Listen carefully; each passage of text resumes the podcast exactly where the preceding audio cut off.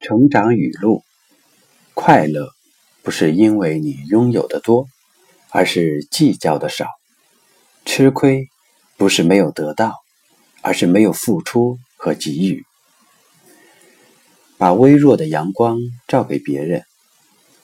美国海关有一批没收的脚踏车，在公告后决定拍卖。拍卖会中，每次叫价，总有一个十岁出头的男孩。以五块开始出价，然后又眼睁睁的看着脚踏车被别人用三十四十元买去。拍卖暂停休息时，拍卖员问那个小男孩为什么不出较高的价格来买。男孩说他只有五块钱。拍卖会又开始了，男孩还是以每次都以五块起价，当然最后还是被别人竞走。慢慢的，聚集的观众开始注意到那个总是首先出价的男孩。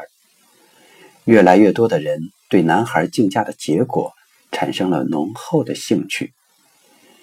拍卖会快结束的时候，只剩下一辆最棒的脚踏车，车身光亮如新，有多种排档，十段干式变速器，双向手刹车。速度显示器和一套夜间电动灯光装置，这无疑是一辆难得的好车。拍卖员问：“有谁出价？”站在最前面而几乎已经放弃希望的那个小男孩，还是站起来，坚定地说：“五块。”此时，拍卖会现场一片寂静，所有人屏住呼吸，静静地站在那儿，等着结果。这时，所有在场的人全部盯住这个小男孩，没有人出声，没有人举手，也没有人喊价。直到拍卖员唱价三次后，他大声地说：“这辆脚踏车卖给这位穿短裤、白球鞋的小伙子。”此话一出，全场鼓掌。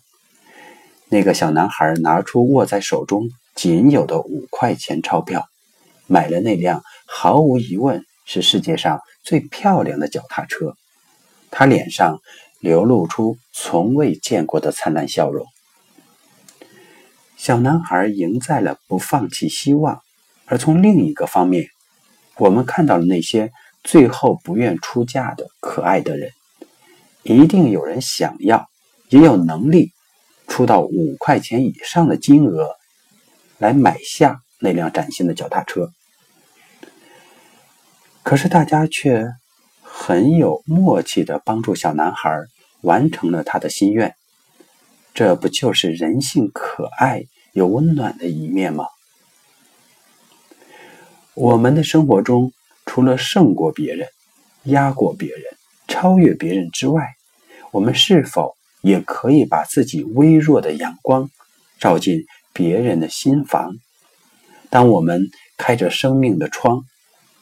迎进满屋阳光的时候，更希望我们可以成为别人的太阳。